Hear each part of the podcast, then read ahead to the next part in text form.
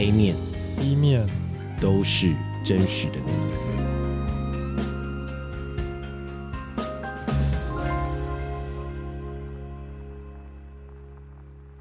Hello，大家，今天 A 面、B 面，呃，我们请到一位保险业务员丙居，他的 A 面的三个 Hashtag 是专业、自律跟介于理性感性之间。那今天的故事对有些人可能会有点沉重，它是有关于就是约会强暴的事情。那这件事情可能会唤起一些人不好的回忆。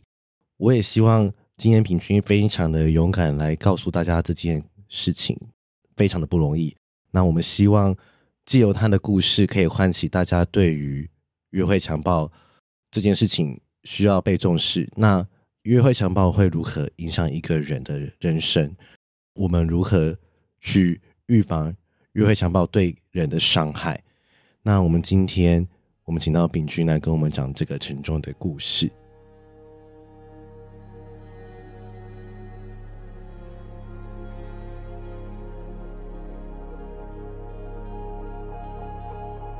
好，大家好，我是秉居。那我的三个 hashtag 是懦弱、身材焦虑，还有饥饿的眼神。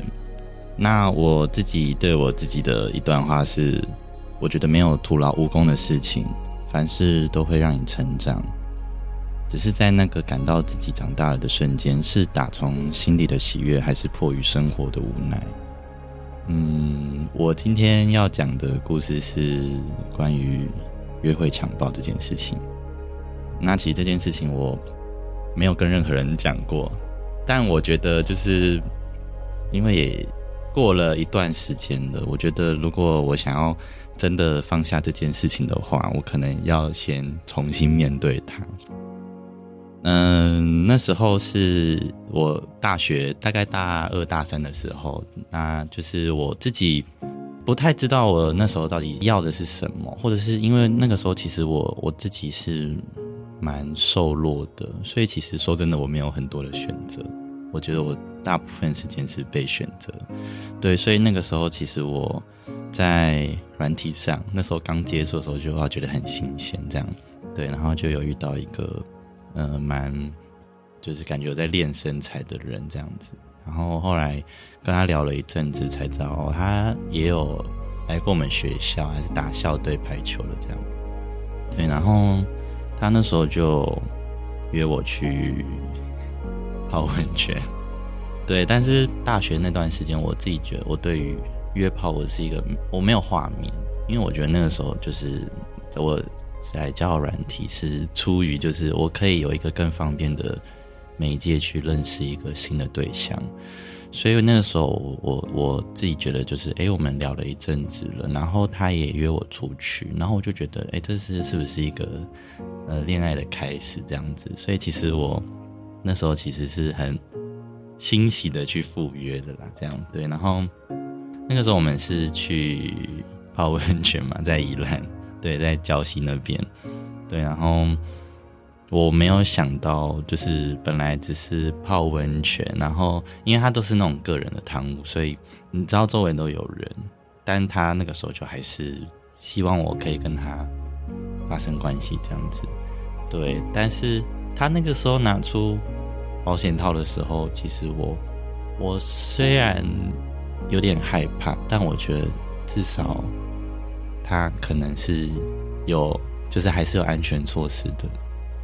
但他只是借用了保险套上面的润滑，然后我我我不敢发出声音，因为我觉得蛮丢脸的。对，所以那个过程对我来说很像是一场梦，因为我就会觉得，哎，我怎么会在这里？怎么会变成这样？对，然后我。我觉得我在事后，我想要说服他，是因为喜欢我，他才会这样子。但后来他就没有再联络我。我觉得每个人可能都会有某些时刻是很渴望被被爱的。对，那我觉得硬要讲的话，其实这个可能跟自己的原生家庭有关系。我我我的爸妈在我小四的时候，他们就分居了，对，然后他们现在也各自有各自的家庭，所以其实我觉得我自己个人啊，在成长过程当中，虽然我是有一个姐姐，但我比较担起了那个他们在那个年代长大，他们觉得男孩应该要有的坚强，所以。我那个时候就是比较会想要去照顾我的姐姐，在没有妈妈的时候，嗯，然后我觉得在那个过程里面，我还是很想要撒娇，还是很想要像一个国一国二生那样，可能就是下课跟大家就是到处去吃吃喝喝玩玩这样。对，但是我知道我要回家去帮姐姐准备晚餐。对，所以我可能真的很想要有人爱我吧。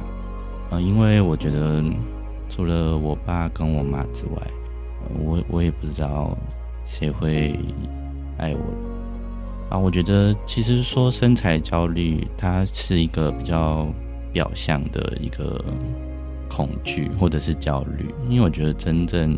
在焦虑的是我自己本身对于没有人在乎、没有人爱这件事情，所以我自己一直以来都很希望自己可以达到，不要说主流，可能大家就是心目中或者是他们觉得很棒、很亮眼的一个标准，因为我觉得在那个当下，就是别人是重视我的，别人是欣赏我的。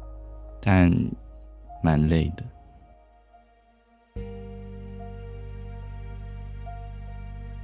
那秉均，我想要问你一个问题，就是约会强暴这件事情，对你是什么时候才意识到说这个是你所谓的约会强暴？那这件事其实来源也有可能就是像你所说的是原生家庭他没有给你爱情，所以你甚至。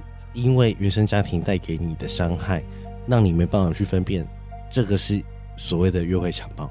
我其实一开始没有这样的概念，但我后来看到有一些相关的影视作品，就是可能在讲师生，嗯，对这种类似那种权力结构不对等的那种状态的时候，有时候受害者他可能会想要用这样的方式去。弭平他觉得他是被侵犯的那种情绪，对，所以他会强迫说服自己这是一种爱的表现。嗯哼，我觉得那个当下下意识你很害怕的时候，你只能用这样的方式保护自己。对，因为你没有任何的求救的管道，嗯，在那个当下你是很抗拒自己出声的，因为你会觉得那个。很丢脸，嗯，再加上那个时代对于同志的呃认同或接受度没有现在这么的高，然后就算也没办法求救，那时候应该很千头万绪啊。可是我觉得那个时候这件事对你的发生，可能是你渴望一个爱情，然后结果渴望认识一个人，但是却不如你预期的状态，然后发生了这件事，反而前面家庭带给你的痛之后又。来一个更深的痛，那你什么时候意识到说这些是伤害？家庭给你的伤害跟约会强暴对你的伤害，你什么时候觉察到这件事情影响你的这么深？是跟现在的感情有关系吗？我会开始意识到这件事情严重性，是因为就是我在有一个稳定的对象面前的话，我反而会很。抗拒就是接受他的爱，对，因为因为我会害怕我又再失去一次这样子的感觉，嗯，所以我会变得很下意识的去找更多的人去分担我的焦虑，或分担我对于这种就是渴望爱的一个情绪，对，就是我发现这种。感觉就是蛮病态的、嗯、啊，当然就是大家也会觉得我这样很渣。嗯，对。可是我我我克制不了我自己。嗯嗯，对，所以我我现在也尝试着就是去厘清，就是我自己现在到底真正想要的是什么。对对，所以当然也有借助身边的朋友或者是一些医疗资源。对对对。但什么时候发现这这件事情是一个伤害？是我发现我跟普世的价值观不太一样。对，我我我觉得我我我的爸爸应该算是一个很很棒的负面教材。怎么说？呃，他他在我国中的时候吧，就是尖峰时段，是他拥有三只手机。三只手机在那个时代，对，在那个时代，他只是一个司机而已。他有三只手机，呃，他那时候都会晚上有人来按电铃，这样找他，嗯、或者是打电话找他，不管是他的手机或者是家里的电话。嗯，那时候大家家里都应该还有电话。对 对，然后他就会说：“哎，如果等下有人要找爸爸，你就说爸爸睡了，然后就出门了。”对，然后其实那个时候我们才还小嘛，不太知道爸爸到底在忙什么。嗯，对，所以后来发现是时间管理大师。对对对对对对对。然后包括到后来我我现在这个职业，嗯，所以我认识到更多人，然后就一次就接触到了一位他的小三。Oh my god！你说你在做保险的过程中遇到他爸爸以前的？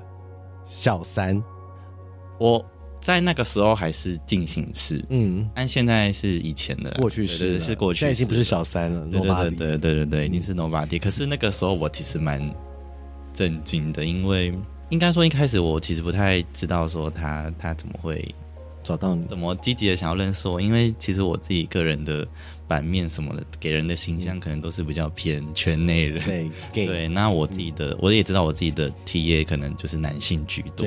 我想说，哎、欸，这个女生好热情，嗯、所以就想说，哦，好啊，反正就是第一次有人这么积极的找我，嗯、想要买保险。对对对，想说他会不会是已经生病了，还是怎么样？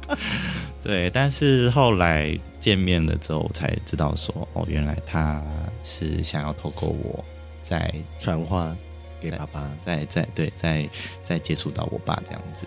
对，所以其实我那个时候一开始我不其实不太相信他，嗯，为什么？然后是为什么不相信他？因为他才大我一岁。Oh my God 大你一岁，然后是爸爸的小三，然后他说他们其实这段关系已经维持了十二年了。那个时候我才、oh、我才二十八岁。Oh my god！所以我我我当下他闹他他在哭的时候，其实我我想说是在骗什么，是不是？我我觉得那个哭不像骗人，嗯，所以我当他内心其实蛮错愕的。我心里想说什么意思？我听过负债子还，但是我没有想要还这个东西，所以我心里就想说，呃，那那我那时候就问他三个问题，我就说，哎、欸，那你今天告诉我这件事情，你的你接近我是有目的的吗？嗯嗯、然后那第二个是，你希望我怎么反应，就是我怎么做？嗯，你希望我有采取什么行动？然后最后是你，你希望我把这件事情告诉我爸妈？但是我跟他感情很不好，所以可能找错人。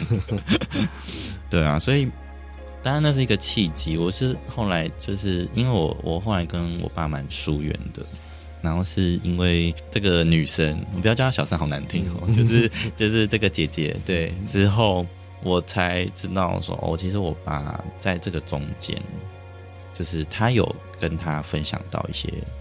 跟我的关系，嗯，对，然后我爸有好好像有几次就跟他抱怨说，他觉得很心寒啊，因为他说我就是我我不常回老家，嗯，对，但是我回去可能就是为了投票，他就会觉得说怎么只有投票才回家？对啊，平常怎么都一年可能见个一两次这样子，嗯，然后就回来还只是为了投票，还不是为了来看我这样，嗯。嗯对，他就会觉得就是跟我对有一点点就是开始很陌生的那种感觉。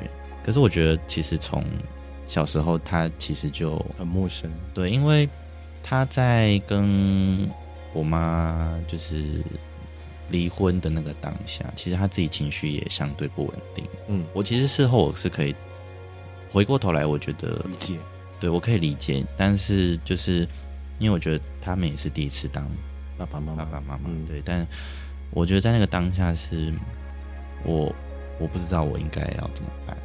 你有觉得自己被遗弃吗？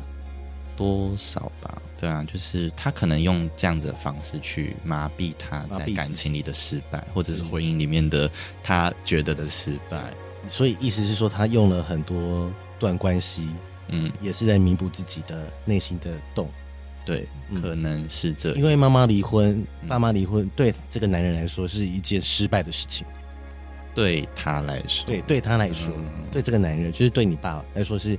怎么会发生在我身上？然后没办法接受，对，然后所以他又后面又很多段复杂的关系，嗯嗯，然后来填补自己的洞，嗯、因为他其实也不知道为什么，他也呃，或许那时候也没有资源，或是没有像现在这么多社群啊，有这么多呃人可以问，或者是智商的心这些东西，嗯，那可是在他寻找很多段的关系中，他就对于对于你们姐弟就疏于。照顾嘛，嗯，但是他有一次在跟那个姐姐谈话的过程当中，嗯，因为我有个姐姐嘛，但我十七岁的时候我就已经离开台北，我就去高雄了，嗯、我就喜欢高雄，就去高雄发展这样子。嗯、他有就是讲到说，就是其实他本来就比较疼我姐姐啊，就是他觉得。因为大家可能都说什么女儿是上辈子的亲人，我不知道啦。嗯嗯嗯、反正她就是因为姐姐跟她相处的时间也比较多，嗯，对，所以其实他们也蛮常，就是前阵子啊，以前就是他们也会就是出去走走啊，嗯、就他们两个人这样子，嗯、然后有时候会跟她现在的正宫，嗯、呃，一个阿姨，对对对，就是会一起出游，这样就是感觉会更像一家人，嗯。那你在那个当下，你就觉得哇，我自己一个人，我什么都没有的那种感觉。嗯哼，对，所以其实我我觉得我没有想要找借口，可是我有在曾经在一次呃身心科的过程当中，嗯、就是我有去被提问到说，哎、欸，那你是在用自我提问呐、啊？嗯，是是，就是说是不是在用这样的方式去，嗯、因为你你填补你的空虚，对，因为你你可能就是。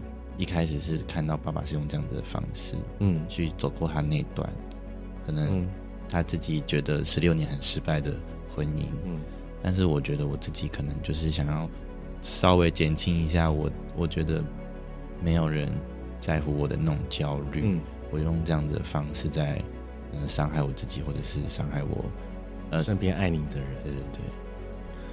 Oh my god，很棒啊，很棒的自我觉察。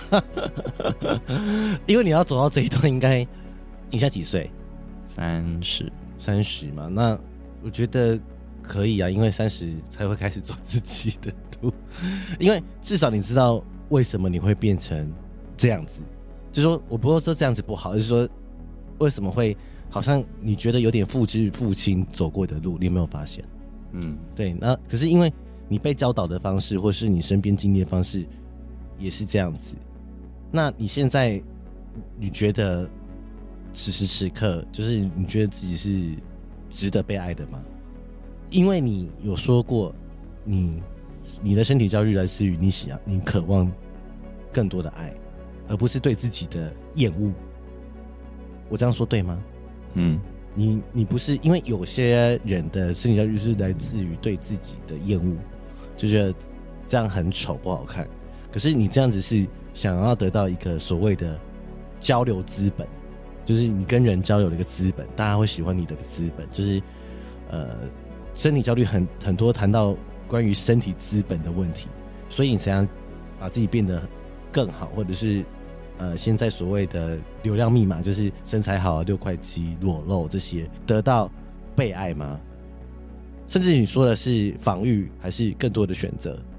我觉得那个、那个、那个过程是一一种角力，角力，因为、嗯、因为你自己的价值观在随着社群，嗯，其实你会一直在跟这个世界的普世价值碰撞，嗯，对，所以其实，在那个过程当中，我也会厌恶自己，嗯、我也会觉得自己很糟糕。嗯哼。可是，我同时也觉得我，我我为自己活。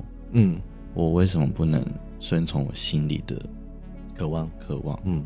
你就渴望被爱啊？就是就是渴望得到更多的爱，更多的爱吗？对。但是我后来有一阵子理解到，其实大部分的爱还是要来自于。你自己本身，嗯，你有没有满意现在的自己？那现在有没有开始朝这个方向？有啦，有啦。但是我不得不说，你还是要借助一下这个世界的价值观，去让你先有自信站起来。我懂，就是应该说，我觉得那应该是对抗世界的过程。就是我所谓说对抗世界，是说你想要证明。如果就我来说，就是说我自己，如果说我之前呃重训或什么的话，是我想要证明我自己做得到。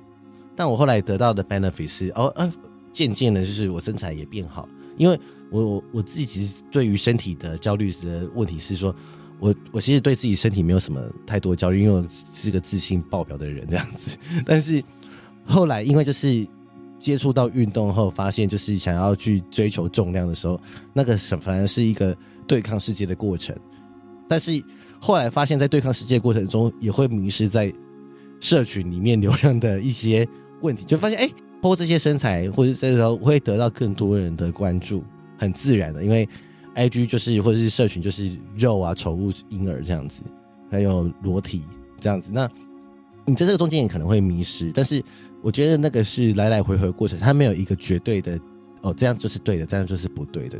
所以你现在在这个来回过程中，有看到社群，有体验到说，其实有些人真的不是你的表象，呃，表象，嗯，会吗？有意识到这件事情吗？还是还没？还是还是很还是会沉迷？我觉得当然会，但是可能某些时候，嗯，就是很坦白的讲，嗯，就是我觉得都是各取所需，嗯。他在我身上，可能他有找到他想要的东西，嗯，但是我可能在他身上，我也有感受到我要的感觉。嗯，我们来谈谈这些问题。这一定很有，就是说，就你之前经验说，就是有些喜欢你的人，我用旁边朋友讲的话说，怎么会是他的时候，你那个时候你的心态是什么？就是说，你就是你怎么会感觉不是你会接触到的对象，或者是跟你生活价值观落差很多的人？甚至是可能年纪差非常多好了，或者是感觉嗯，怎么会是这样子的一个对象的时候，你有发现到这个问题吗？就是说，其实你刚才讲各取所需，是你要的是被爱的感觉，嗯，被渴望的感觉嘛，嗯，被需要的感觉。所以其实我曾经约会过啊，讲约会过好了，嗯，就是最年长的是我那个时候大概二十二岁，嗯哼。但对方四十六岁，Oh my God！只是渴望被爱，就对象是谁无所谓。对，我好像有一点，那时候还我觉得很年轻的时候，嗯，我自己是没有在觉得这些东西是一种设限。嗯，那当然你。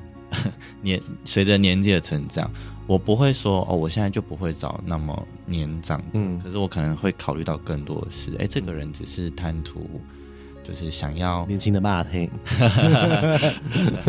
或是或或者是他可能真的是、哦、我们价值观很契合，他觉得年纪这个东西不是一个。呃，坎的时候，嗯，因为我觉得主要大家会在意年纪，可能还是因因为比如说价值观的冲冲撞，没错，对，但体力可能也有了，嗯、对，但是就我觉得大部分是，我觉得只要跟这个人很契合的话，对我来说，年纪现在可能也不会是一个很不能去会先优先筛选掉的一个因素，嗯，嗯，嗯，对，可是，在。我自己这边，我自己感受到，可能就是别人说，呃，我会不会再像以前一样，嗯，只是单纯的追求被被渴望、被渴望这件事情。嗯，我觉得可能我现在已经比较多自己的。对自己的呃声音了，嗯，自己的声音，嗯，会自己知道说，哦，我现在想要或者是我现在需要的是什么，嗯，嗯。对，所以当然我。讲比较不好听一点是，我可以选择这样的生活方式，是因为我前面有这些可能，不管是重训，或者是、嗯、呃提升自己，或者是开始打扮，嗯，对。但是我觉得我现在真正需要的是，可能还是面对自己吧，就是对卸下这些东西之后。到底我我的内心里面到底是需要什么？对对对对对，因为我觉得你外表有一天还是会不见，就是说不能再靠外表来呃吸引别人来关注的心。对，但是应该反过来说是去正视原生的问题，到底是为什么我要这样子做？嗯，然后应该说就是说你如如果我们身体是一个一百分的组成。你以前可能要靠别人八十分对你的关注，才有办法有一个稳定或安全感。但是你现在慢慢的，因为发现这些八十分的东西会给你身体或者是心智上带来一些负荷，嗯，或是伤害，你就慢慢的发现，好像不能再用这个方式，嗯，来弥补自己心中的那个动能。你就会开始去正视为什么我会少那八十分，嗯，我我到底要。我为什么我今天会有这样子？就是你刚刚提到的，不管是原生家庭，后来因为原生家庭对你的没有爱，然后你因为少了这八十分、九十分，你你甚至当你遇到一个约会强暴事件的时候，你还没有办法分辨这个是约会想法的时候，这个是一件很不好的循环呢、啊，就是很很恐怖。然后到现在才发现说，哦，原来原生家庭带来给你的伤害其实这么的深。题外话就是。我其实会健身的一个很重要的契机点是，我觉得我那个时候没有能力去 defend 我自己，嗯，对，所以我我我后来呃很积极的在健身，嗯，我觉得有有部分的原因是因为可能我觉得，当然你你在外在条件上你可能多了一些优势之外，你有能力去拒绝，嗯，就是你不想要或者是你不喜欢的。事情。就是不再像你说的，呃，比较难听的不是叫做被选择，呃，对，对被选择，真被迫的去。被被迫选择，好像就是说为了爱我只能选，我为了填补我内心的空，或者说我需要被陪伴的时候，来者不拒这件事情，就是对你来说是。而且我觉得回归到就是说，我觉得不是为了更多选择，我觉得应该顺着讲，应该说你可以有能力拒绝别人，就是我可以拒绝你。我觉得这个过程对我来说有点。吊诡或是小病态，但是我觉得那是一个很人自然的过程。我今天不再是被选择，就像，嗯，我反过来说好，就是交友软体上面，大家都知道零号比一号多，这是数据的，不是我乱讲的。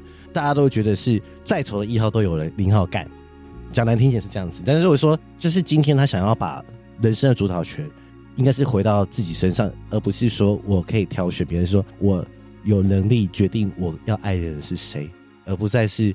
今天我要被你们释放爱的人，我讲说健身的过程，其实大家觉得啊，健身就是自己去健身房动一动就怎么样？我们自己在健身过程，其实健身的过程是非常辛苦的嘛。然后调控饮食，所以健身经常常讲一句话叫“健身又健心”。